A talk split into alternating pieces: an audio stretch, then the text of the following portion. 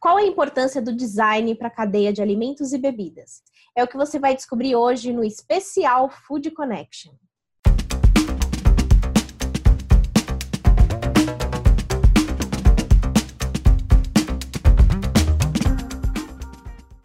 Especial Food Connection no ar hoje falando sobre a importância do design na cadeia de alimentos e bebidas. Eu sou Ana Domingues e essa semana a gente está trazendo um conteúdo especial para você ficar por dentro do que te espera nas feiras Fispal Food Service e Fispal Tecnologia. Então, para não perder nenhum episódio, já se inscreve no nosso canal, ativa as notificações para você ficar por dentro de tudo. Se preferir, também dá para acompanhar nas principais plataformas de podcast. O design ele é fundamental não só para a indústria, né? Quando cria uma embalagem de qualidade que assegura o alimento e também tem uma boa comunicação com o consumidor, mas também para o food service, seja para criar uma marca, é, melhorar o seu cardápio e também otimizar os layouts da cozinha e do salão. E é por isso que hoje a gente trouxe esses dois temas tão importantes para o nosso mercado com grandes especialistas desse setor. Para começar, a, o nosso programa de hoje, eu queria compartilhar com vocês a conversa que eu tive com a Natália Cifuentes, que é consultora de food service do grupo FCSI, que é parceiro da Fispal Food Service. Ela falou sobre a importância do design para esse mercado. Confira a entrevista.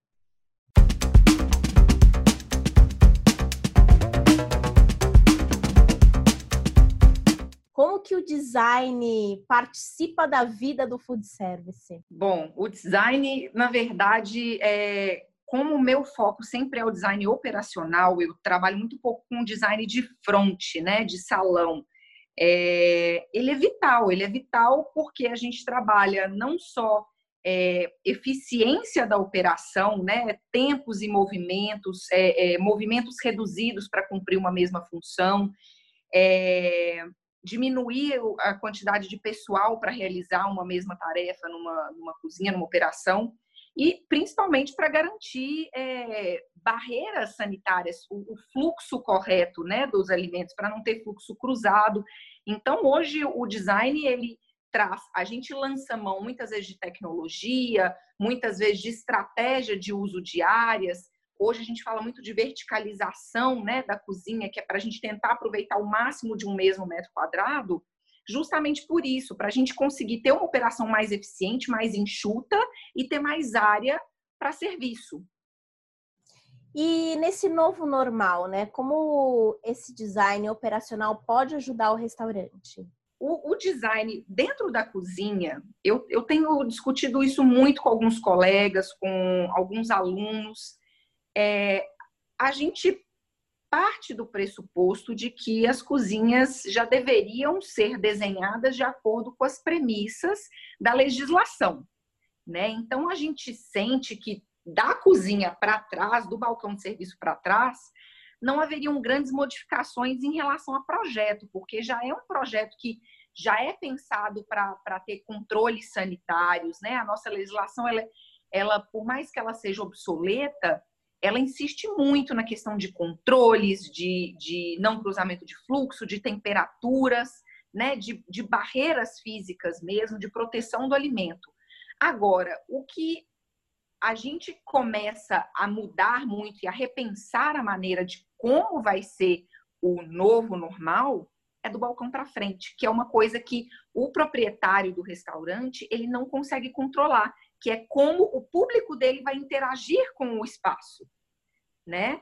Então a gente está vendo, por exemplo, uma coisa que faz parte do nosso escopo de trabalho, é a linha de distribuição de alimentos, né? Vamos dar um exemplo que é o que mais está sendo citado ultimamente, que é a maior preocupação, porque é muito relevante no nosso mercado, é o self-service, né? Então, o design do self-service muda todo. Vamos continuar fazendo self-service como era antes? De forma alguma mesmo porque antes já era feito errado, né? E não errado por causa do desenho, porque a legislação fala da obrigatoriedade do protetor salivar, mas aí o proprietário ou o arquiteto do proprietário fala: ah, mas o protetor salivar é feio, não é estético, vamos tirar. Aí tira, né? Mas vamos partir do pressuposto que não estamos, né? Temos o protetor salivar. A gente tem um problema. As pessoas falam enquanto servem. Né? Então elas falam enquanto servem, mesmo que tenha o protetor salivar, não caia saliva na comida, ela vai cair na mão, que vai pegar no pegador, que vai ter em contato com o alimento. A gente não está falando de Covid, porque o Covid, ao que se sabe até então, ele não é transmissível por alimento, né? Mas ele transmite milhões de outras coisas, milhões de outros micro-organismos. A gente tem que pensar não só no Covid, né, Natália? Exatamente. O, o Covid, daqui um tempo, se Deus quiser mais cedo do que tarde, ele vai ser mais uma das doenças que a gente se preocupa anualmente, o calendário né, das vacinas e tudo mais. Tomara que chegue logo, mas é, é, o nosso comportamento dentro do restaurante ele vai precisar mudar mais do que o design. Porque o design, o que, que a gente vai fazer? A gente vai colocar uma proteção de vidro, em vez da pessoa se servir o que eu tenho recomendado para os meus clientes que têm self-service é que coloquem uma pessoa fazendo o serviço do prato com a supervisão do cliente, a pessoa paramentada e o cliente paramentado, e recomendar. A mudança vai ser cultural. Cliente, enquanto você estiver na pista de alimento, você não fala, você está de máscara. Você só vai tirar a máscara para consumir o seu alimento à mesa. E aí ter todos os protocolos, né, de utilização das pias, dos lavatórios, do álcool em gel, né? Porque a gente já sabe, não adianta, a gente tá, tem visto bastante gente lançando aí, ó, o participante, participante especial. A gente já tem visto ah, barreiras entre as mesas. Mitiga um pouco? Mitiga um pouco, mas o vírus está no ar. Então, se tem circulação de pessoa, o ar movimenta. Se tem ar-condicionado, o vírus movimenta. Então, até onde essa separação entre as mesas é eficiente? Então, assim, eu acho que a gente tem que mais preocupar com o comportamento, em reeducar as pessoas, porque a gente já está vendo isso agora, principalmente aqui em São Paulo, a flexibilização. As pessoas já foram para as ruas. E tá aquele, ai, vai para a rua, flexibiliza, não flexibiliza. Gente, é realidade, já flexibilizou. Eu acho que a nossa preocupação agora é educar as pessoas de como voltarem para o convívio em sociedade, para o trabalho em sociedade. E pensando no, empre... no empreendedor, no empresário que está ou reformando o seu estabelecimento, ou até abrindo um novo estabelecimento, né? A gente tem muitas pessoas que uhum. estão abrindo o seu negócio nesse momento. Quais dicas que você daria para garantir um bom layout de cozinha, para ter um design funcional e que consiga atender da melhor forma essa nova realidade? É uma coisa que a gente tem conversado muito, né? Qual que vai ser a, a realidade do consumo daqui para frente? A gente já tem visto o consumo modificar, né? Então, as pessoas que estão voltando já para os escritórios, elas estão buscando mais coisas prontas, mais lanches prontos, que elas peguem e saiam, que elas não precisem ficar em, em restaurante. Então, assim, é... quem já trabalhava com à la carte ou com self-service, trabalhava no que a gente chama de cadeia quente, eu acho que vai ser muito problemático nesse princípio continuar trabalhando dessa forma. Vai ter muito desperdício de comida. Então, assim, para os projetos que começam daqui para frente, eu tenho insistido muito na gente tentar mudar os processos para a cadeia fria. A gente começar a cozinhar com antecipação, resfriar todo esse alimento, aumentando né, o tempo de prateleira dele, que a gente chama de shelf life, para três dias, porque o que não foi vendido hoje a gente consegue servir com segurança amanhã, depois de amanhã, e a gente vai finalizando à medida que vai sendo pedido. Ou à medida que a gente precisa fazer a reposição para diminuir. Então, assim, com, com a cocção antecipada, a gente tem uma cozinha muito mais enxuta, né? Porque a gente está falando de, de tecnologia. Então, é, é investir um pouco mais, né? No, no, na implantação do projeto, para ter um custo operacional muito menor, que a gente vai ter um custo de funcionário muito menor, a gente vai ter um desperdício muito menor. Então é nisso que a gente tem insistido um pouco mais. Vamos começar a pensar em novas maneiras de servir comida e diminuir desperdício.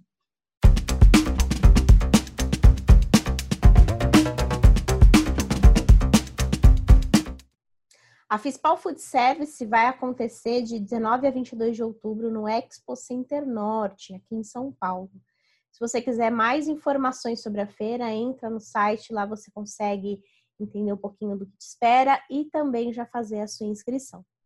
Para falar sobre o mercado de embalagens, nada melhor do que trazer o Mário Narita, que é uma das referências de, do mercado de embalagens no Brasil. E ele falou um pouquinho comigo sobre esse setor, deu uma verdadeira aula e eu queria compartilhar com vocês essa conversa. Vamos conferir.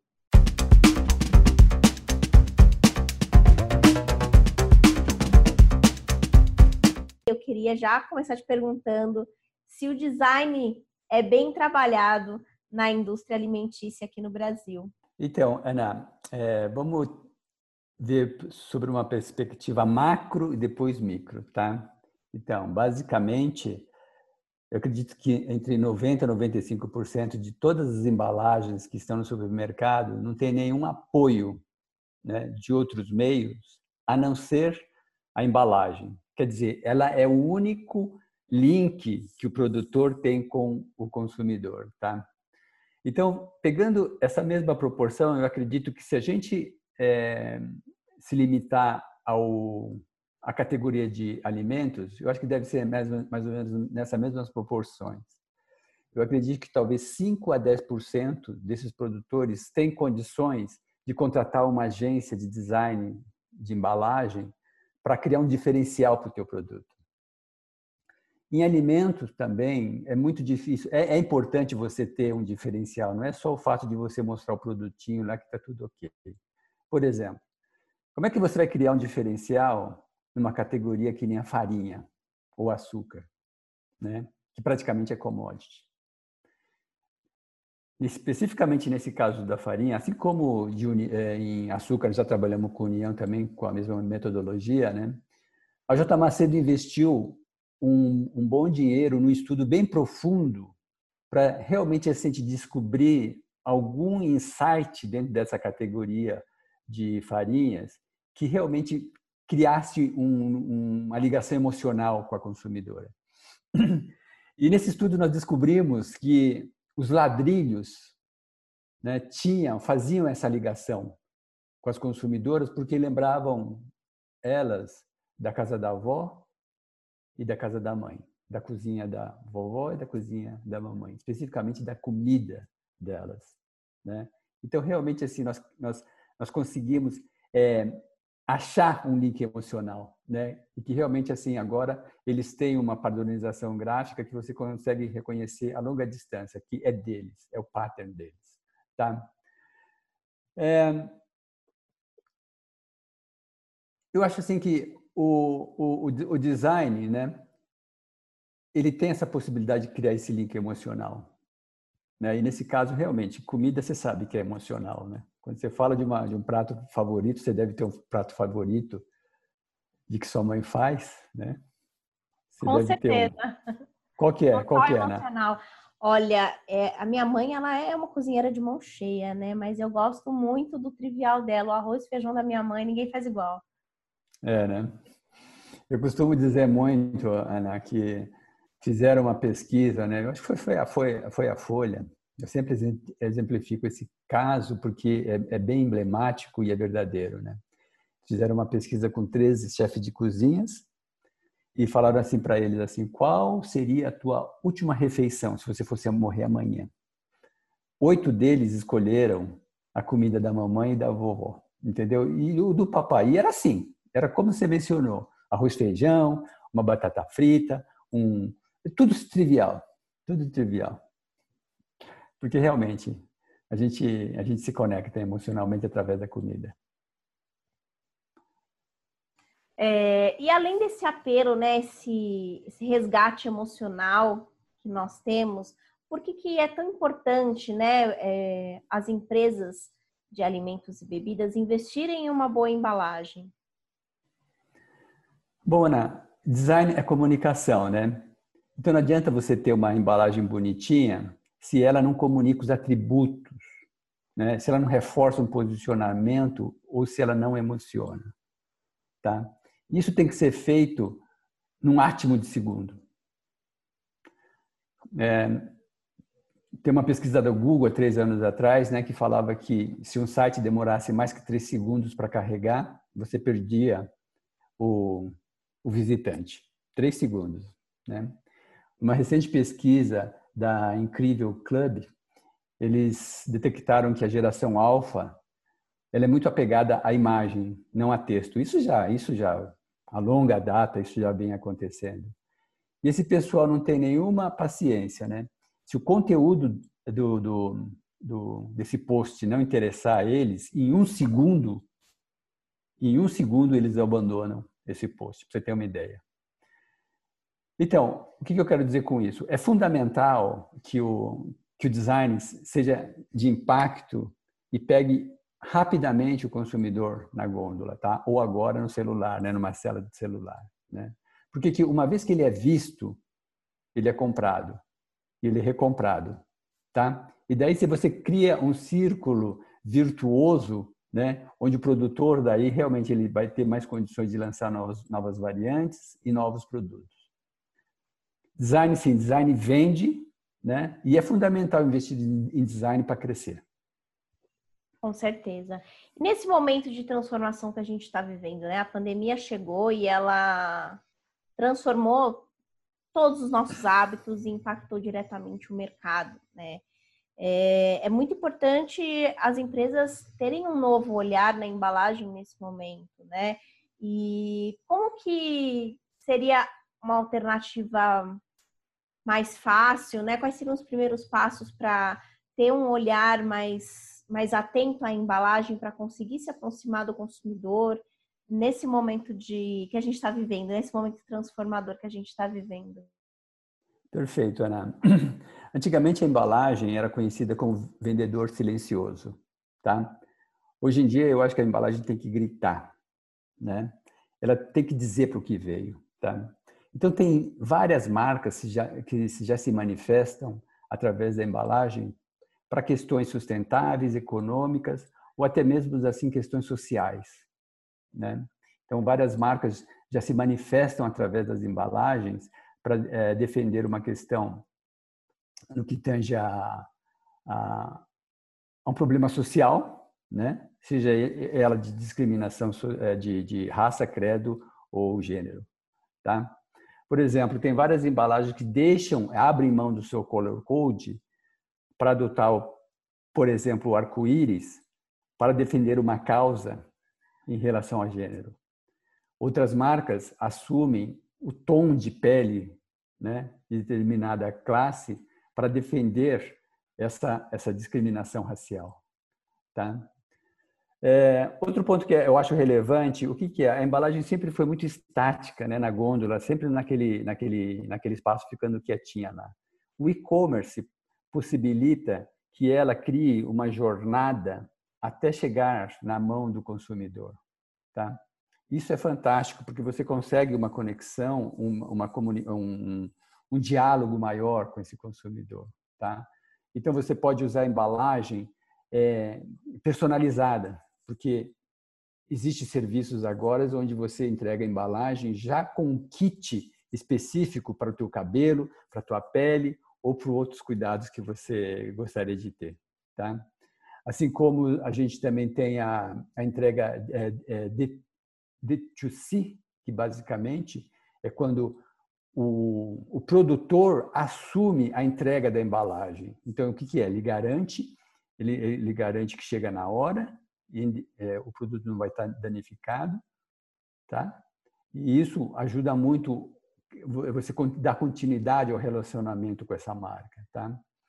Outro exemplo que poderia ser também seria a preocupação com o é, descarte, né? Já existe no exterior serviços que leva e traz, tá? Eles vão na tua casa, pega a embalagem, limpa ela, coloca o conteúdo que preferido, seu preferido e volta a entregar isso mensalmente, né? Isso tudo no sentido de continuar reutilizando a embalagem. Perfeito. Ou Outra seja, possibilidade... a embalagem pode ser uma porta de entrada para a inovação da empresa, né, Narissa? Sem dúvida, sem dúvida, porque você tem um contato direto, né? Tem, tem outros exemplos assim também, olha, que você pode pegar a embalagem secundária, né, ou a, a, a que protege, e fazer um segundo uso dela, como revisteiro, como um, um brinquedo, tá? Que mais que você pode? Você pode criar postos assim em supermercado específico, onde você vai lá e você coloca o conteúdo como se fosse um refil. né? usando a mesma embalagem, você vai lá e coloca um refil, tá? E mais uma vez, você cria um, um, uma fidelização da marca com o consumidor.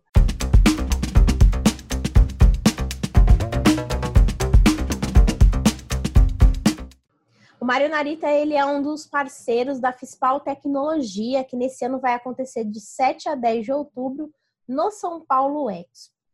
Eu espero que você tenha curtido falar um pouquinho, entrar nesse universo do design, assim como eu gostei muito desse episódio. É, e essa semana a gente vai trazer a fundo aí alguns outros temas muito importantes para essa cadeia e eu te espero por aqui, hein? Até logo!